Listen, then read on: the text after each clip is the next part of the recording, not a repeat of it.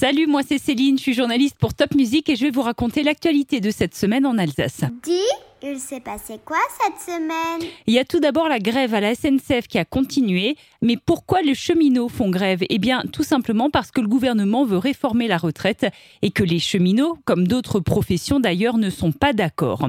Du coup, si tu as voulu prendre le train cette semaine, ou si tes parents devaient prendre le train pour aller au boulot, c'était un peu compliqué. Il y avait moins de trains que d'habitude.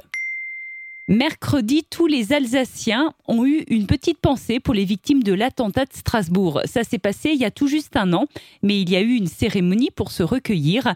Le ministre de l'Intérieur, Christophe Castaner, est spécialement venu à Strasbourg.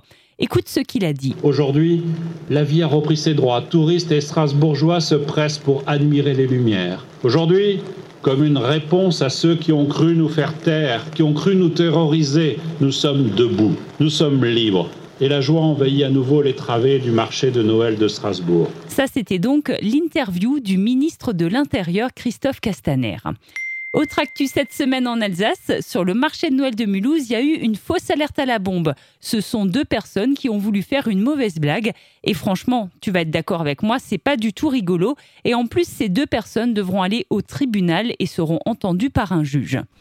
Et puis ça y est, il a vraiment bien neigé sur les sommets vosgiens. Tu vas pouvoir aller faire du ski de fond ou du ski de piste.